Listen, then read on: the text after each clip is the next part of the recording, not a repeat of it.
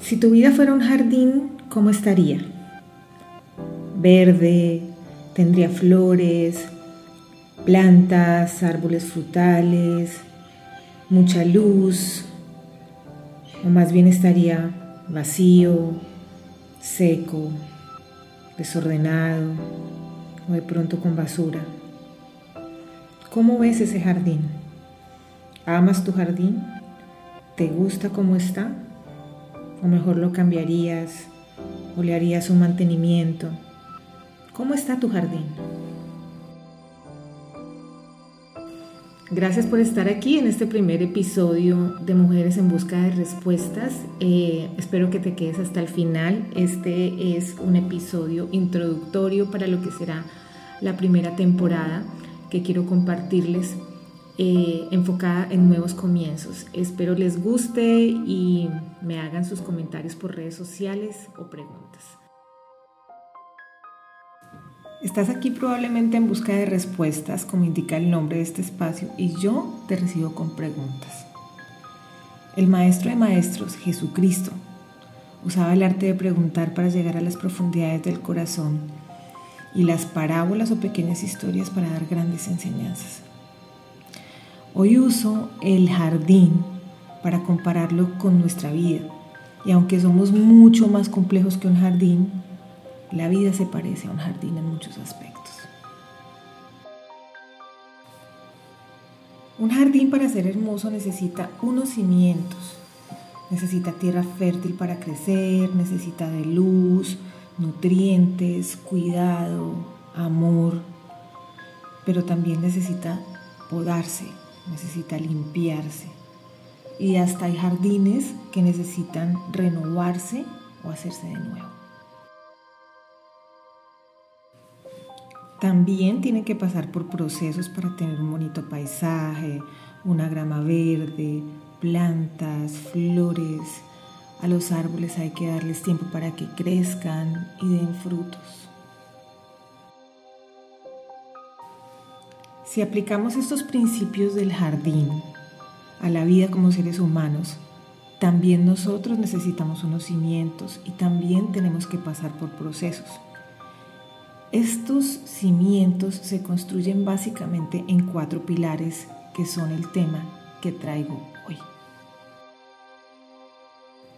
Estos cuatro pilares son el biológico o físico, el psicológico o mental, el social o relacional y el espiritual.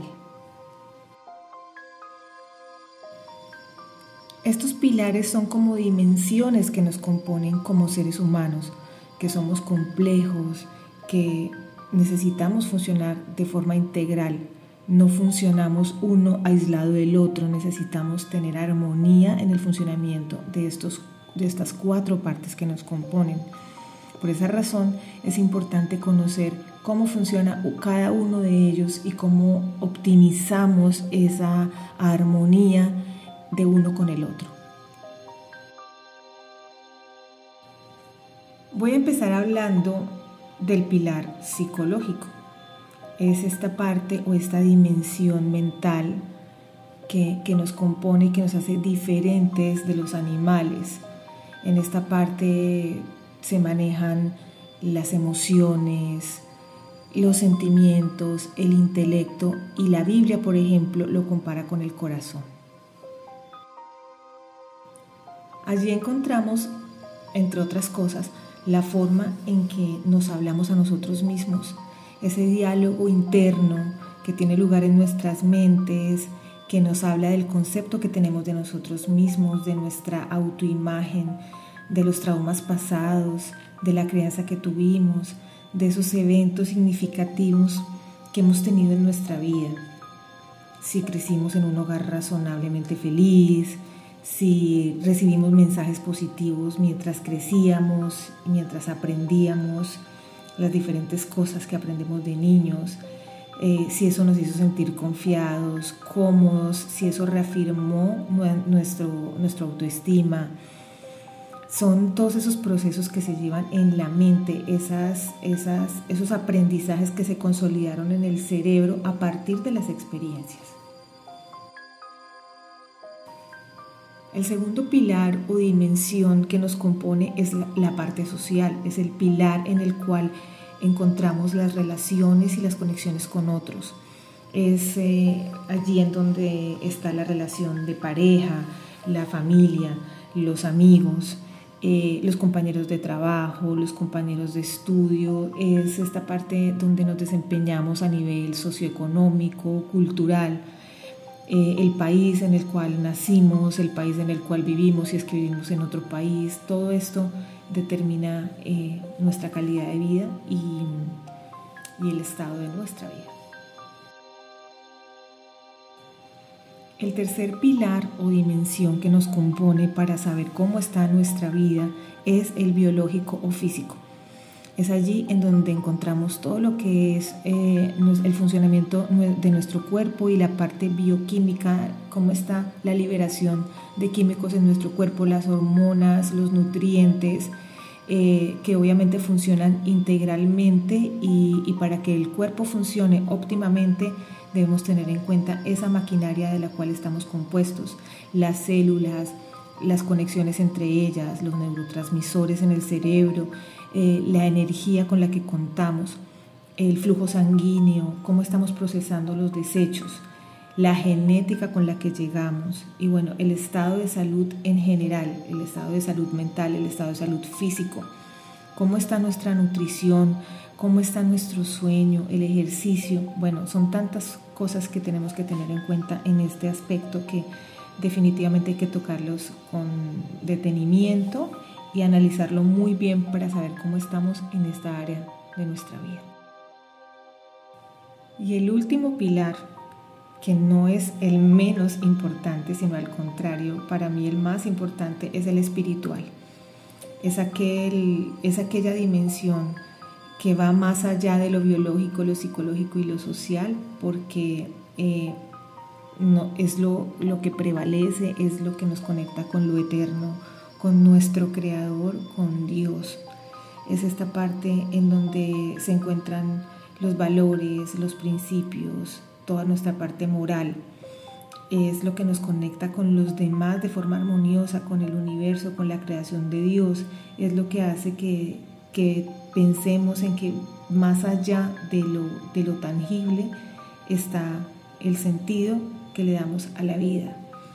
Eh, eso que nos hace tener un propósito y un sentido. En resumen, para saber cómo está nuestra vida, cómo está nuestro jardín, debemos analizar estas cuatro áreas principales de nuestra vida. Eh, pensar si estamos cuidando bien nuestro cuerpo, nuestra parte biológica, nuestro físico, si estamos cuidando bien nuestras relaciones, las conexiones que tenemos con otros, si estamos cuidando bien nuestra mente, el diálogo que tenemos interno todos los días, eso que en lo cual damos círculos y círculos. Y sobre todo, si estamos teniendo una conexión con Dios, si estamos alimentando esta parte, cómo está nuestra vida en ese sentido. Y para terminar, les quiero compartir un versículo clave en estos procesos, en los procesos de cambios.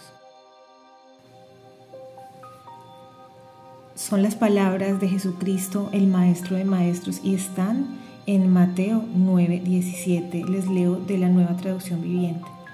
Y nadie pone vino nuevo en cueros viejos, pues los cueros viejos se reventarían por la presión y el vino se derramaría, y los cueros quedarían arruinados. El vino nuevo se guarda en cueros nuevos para preservar a ambos. La conclusión es que necesitamos ser cueros o odres, como dice otra versión, nuevos para recibir lo nuevo. Necesitamos renovarnos y necesitamos renovar nuestra mente sobre todo.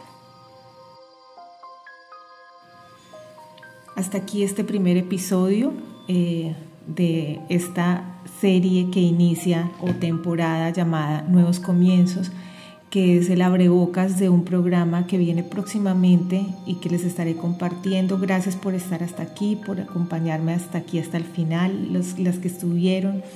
Espero que hayan aprendido algo nuevo y que sea de mucho provecho para sus vidas. En los próximos episodios estaremos profundizando un poco más acerca de los pilares. También quiero hablarles acerca del viaje de nuestra vida y de la línea de tiempo que lo compone, nuestro pasado, nuestro presente, nuestro futuro y también de cómo hacer para renovar nuestra mente. Así que los espero en los próximos episodios. Dios las bendiga. Estoy dirigiéndome a hombres y mujeres, eh, pero bueno, principalmente a las mujeres. Un abrazo para todas. Las amo.